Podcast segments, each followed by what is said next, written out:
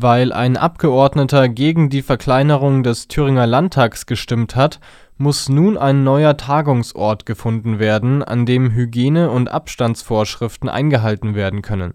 Laut einem Bericht des Spiegel könnte es ein einzelner AfD-Politiker gewesen sein, der sich gegen die Entscheidung stellte.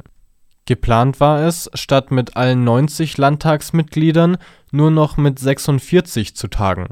So hätte es weiterhin Sitzungen des Parlaments im Erfurter Landtagsgebäude geben können und das Gremium wäre weiter beschlussfähig geblieben. Von den 90 Abgeordneten stimmte jedoch eine Person gegen das Vorhaben. Der Landtag könne aber aus Sicht eines Ältestenrates nur mit einstimmigem Votum verkleinert werden. Der Spiegel gibt nun nach eigenen Informationen an, dass es ein Abgeordneter der AfD war, der gegen das Vorhaben gestimmt hat. AfD-Fraktionsvize Jens Kotter widersprach einer Anfrage des Mediums nicht. Laut dem Spiegel sage er aber auch, dass innerhalb der Partei nicht bekannt sei, wer gegen das Vorhaben gestimmt hat.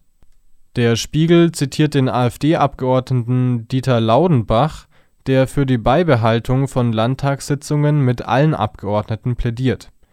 Er bekennt sich jedoch nicht ausdrücklich zu einer Gegenstimme. Jetzt sucht der Landtag nach einem neuen Tagungsort. Die Erfurter Messe und der Flughafen kämen in Frage. Die anderen Parteien im Landtag sind über das Ergebnis empört.